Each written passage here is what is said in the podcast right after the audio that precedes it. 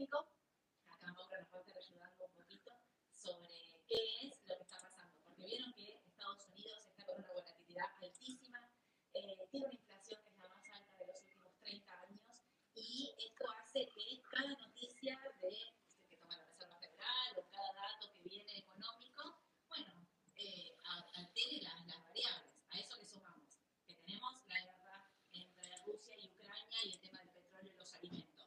Le sumamos el tema del COVID. Bueno, China se está saliendo del confinamiento ayer, ¿no? Primero de junio empezó a salir del eh, confinamiento que tenía y se espera que, bueno, la actividad se, re- eh, digamos, se reactive y demás. Pero bueno, son momentos muy difíciles, es un año muy complicado para los mercados.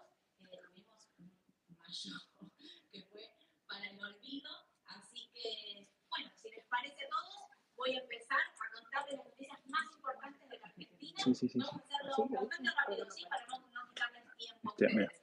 La principal noticia de los estados de. Argentina, voy a empezar por eh, Alberto Fernández, asistirá a la cumbre de las Américas que se va a reunir Esto con no el presidente.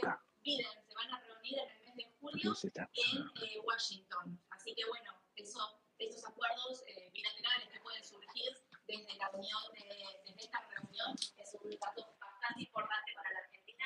Recordemos que estamos en el medio de un acuerdo eh, con el... respecto al mes anterior. Es súper importante los dólares que liquida el agro. ¿Por qué? Porque esos son los dólares que nosotros tenemos y utilizamos para engrosar las reservas. Para cumplir con la meta del Fondo Monetario Internacional, nosotros tenemos que tener una cantidad de reservas y acumular reservas de forma trimestrales para, estos eh, para estas revisiones trimestrales que vamos a tener.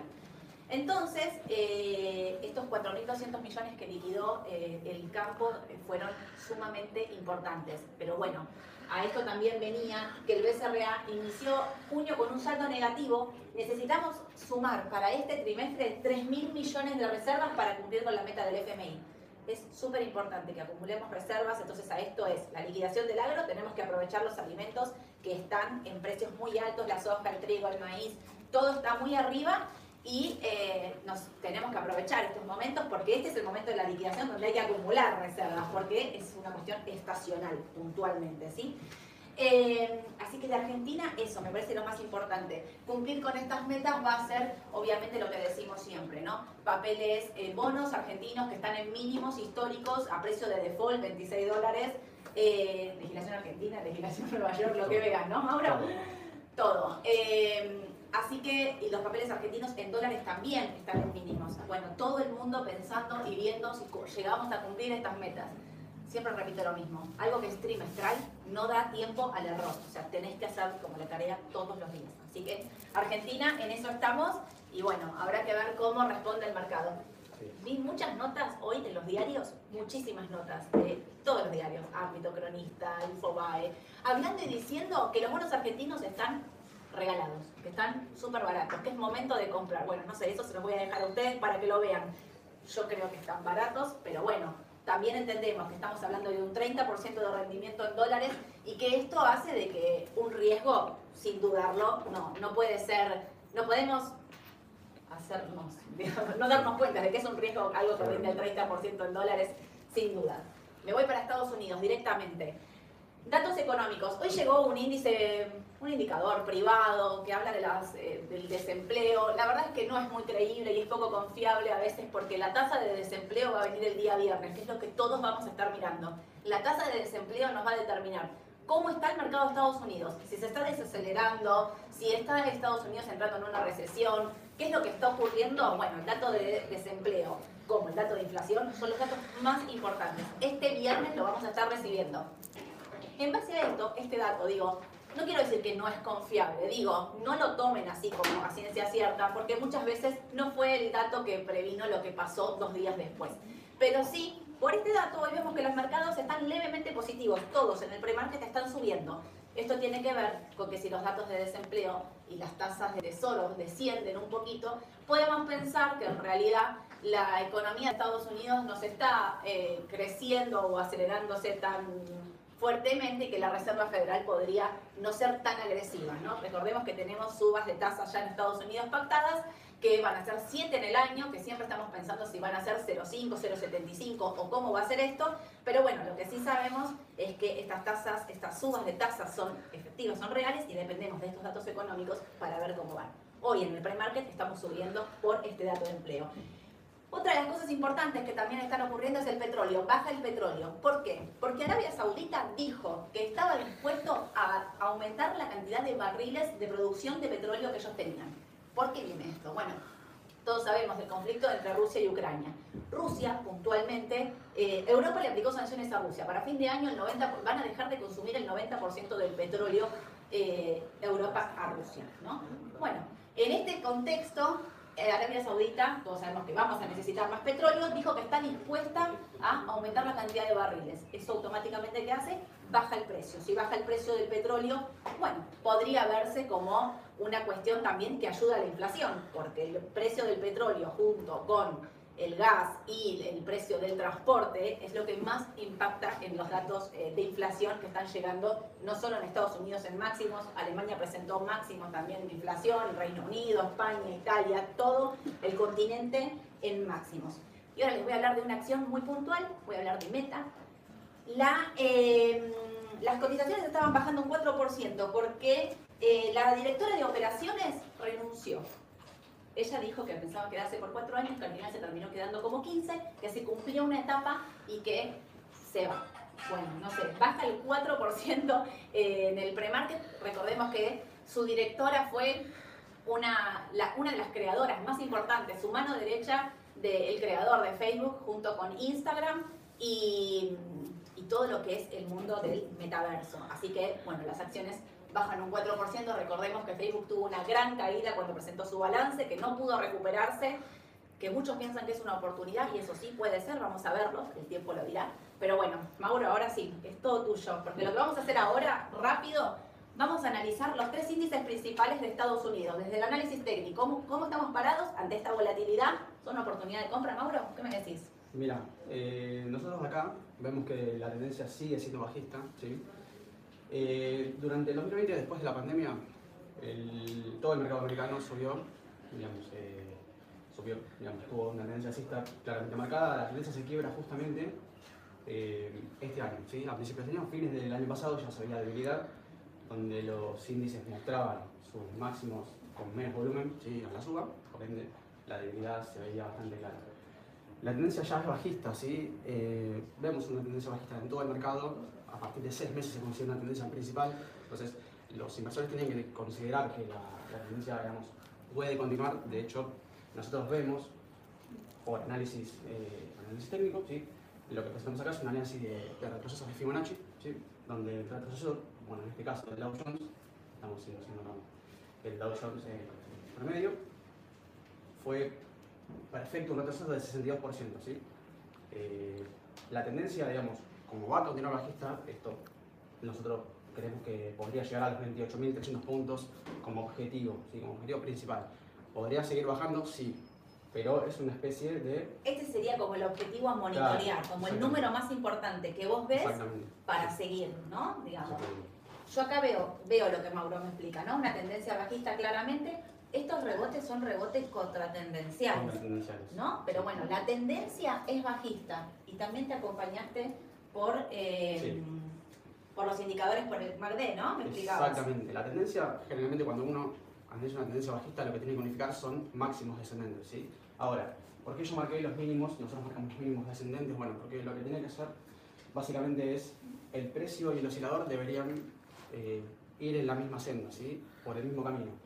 Acompañar las cotizaciones. Exactamente, porque cuando el inversor eh, ve o anticipa una tendencia es cuando en realidad el oscilador no condice con el mercado, ¿sí? con los precios. Porque los mínimos del mercado eh, son descendentes, el oscilador marca mínimos descendentes, que es lo que marca acá en MACD, por ejemplo, que el mercado probablemente siga bajando. ¿sí? En RSI, que es índice de fuerzas relativas, es lo mismo. ¿sí? Pueden analizarse indicadores, varios osciladores, estos dos son los principales, por eso los marcamos. Cuando el inversor vea que los mínimos de MACD los mínimos de RSI o cualquier otro oscilador comienzan a ser mínimos ascendentes cuando el mercado sigue haciendo mínimos descendentes en una tendencia bajista, bueno, estén alertas porque probablemente la tendencia empiece a revertirse. ¿sí? Es una alerta. Es una alerta para que eh, los inversores estén atentos para anticiparse justamente y no quedar afuera en el cambio de tendencia. Perfecto. Eso está bueno que estás diciendo, me parece súper importante, porque Mauro está hablando de un cambio de tendencia y está mirando el RSI y el MACD, porque son, te- eh, son eh, indicadores que son más de mediano y corto. El MACD es más de mediano plazo, pero el RSI es un indicador de corto plazo. Eso quiere decir, y Mauro lo está aclarando bien, bien sencillo, que si llegara a haber un cambio de tendencia, les va a dar a ustedes la oportunidad de comprar antes de que pase todo esto, ¿no? No, no llegar tarde al momento de compra, sobre todo en indicadores, en índices que bajaron, como el Dow Jones, un 14% en lo que va del año. Otra de las cosas, bueno, ahora vas a hablar, pero el Nasdaq bajó eh, y el Standard Poor's más de un 20%. Eso quiere decir que es una tendencia bajista. Sí. Cuando un índice baja más del 20%, es una tendencia bajista sin ninguna duda. Sí, de hecho está confirmado también por medios móviles y esto lo que es más. Está marcado acá, digamos, se llama Dead Cross o cruce de la muerte, digamos que es al contrario de un Golden Cross, un cruce de oro, que básicamente indica que el activo que se está analizando eh, a largo, mediano y largo plazo, la tendencia ya está definida. ¿sí? En este caso es un cruce bajista, la media móvil de 50, media móvil simple de 50, corta la media de 200, que es la media que se utiliza De más eh, largo de más plazo. largo plazo. Por ende, eh, si bien son indicadores que son seguidores de tendencia, no anticipan tendencia, sí lo que deberían usar como inversores es, son estos dos osciladores para anticipar a la tendencia. ¿sí? Nunca utilicen medias móviles para, para anticipar, porque no lo van a hacer y van a quedar afuera. y- Claro. Van a vender tarde y van a y comprar. van a comprar tarde. tarde, exactamente. Perfecto, clarísimo. Mauro, te paso a una más, el Nasdaq. Sí. Nasdaq, bueno, El sector caso. tecnológico, para los que no lo saben, ¿eh? que es el más golpeado por la suba de tasas. Exactamente, también es uno de los sectores más volátiles, obviamente las tecnológicas son de los más volátiles del mercado, como lo saben. Mismo caso, ¿sí? retroceso perfecto de 62%, básicamente, por ende se estima, o nosotros queremos, que podría ir a buscar tranquilamente los 9.500 puntos. ¿sí? Sería normal en este caso por una cuestión de análisis de teoría de Elliot, ¿sí? de Fibonacci en Elliot. Entonces, 9.500 puntos sería un objetivo. eh, Una baja importante. Sí, es una baja importante. Para Eh, los dos, para el, para el Dow Jones también, una baja importante. Una baja importante, sí. Si esto siguiera así, ¿no? Digamos. Exactamente. Es para que más que nada los inversores estén alertas, ¿sí? Que, que estén preparados para que el mercado siga bajando. Con rebotes contratendenciales, obvio. Pero Bueno, pero esos rebotes pueden dar oportunidades de venta para los que creen que el mercado va a seguir bajando. Y bueno, también bajó, hay gente que va a pensar que, no, que eso no va a ocurrir. Bueno, esto, nosotros pensamos esto, ¿no? es un análisis. Es un análisis técnico. Te paso al último, Mauro, el Standard Poor's, el índice de las Standard 500 Poor's. empresas más importantes de Estados Unidos. Exactamente. Bueno, el Standard Poor's, mismo caso, ¿sí? tendencia bajista principal. eh, el análisis es el mismo, aplica para los tres índices. Lo que, bueno, acá tienen que tener en cuenta es que el puntaje al cual, al cual se, se apunta, ¿sí? justamente el objetivo de puntos son 3.500 más o menos, como para que tengan una idea, que es 1.618 de Fibonacci de extensión, ¿sí?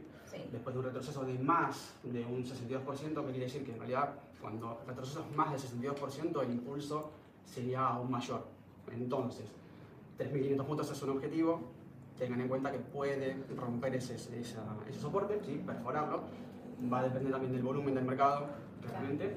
Eh, Sí, de las noticias, de Sí. cómo se vaya dando, qué es lo que vaya haciendo la Reserva Federal y, lo que pasa en el mundo, ¿no? Digo, entre el COVID, eh, la guerra y sanciones, y bueno, también está Sí. el tema del COVID, que esperamos que en algún momento se termine. Hay mucha volatilidad en el mercado. Exactamente. Así que bueno, el análisis digamos, de los tres índices de Estados Unidos, hoy estamos parados así, digamos, en, este, en este caso. No hay tendencia bajista, los tres aplican de la misma manera, obviamente cada uno con su objetivo de precio, de puntos, pero tengan en cuenta que el mercado tiene todavía margen para seguir bajando, ¿sí? Así que estén alerta y alerta a los osciladores para los cambios de tendencia, ¿sí? Anticípense a los cambios de tendencia para no quedar afuera, ¿sí? Cuando la tendencia se revierta, porque claramente no va a bajar de por vida. Entonces, estén... En algún momento Claro, vamos a, empezar a decir, esto está barato y hay que comprar. Exactamente. Perfecto, bueno, gracias Bueno, Mauro, no, gracias por este análisis técnico tan importante de los tres índices principales de Estados Unidos. Los vemos el martes de la semana que viene, 10 y cuarto de la mañana, para contarles las noticias más importantes del mercado antes de que abra. Síganos en las redes, en YouTube, en Instagram, bueno, ya saben, en todo eso que les digo siempre. Un saludo a todos, chao, chao.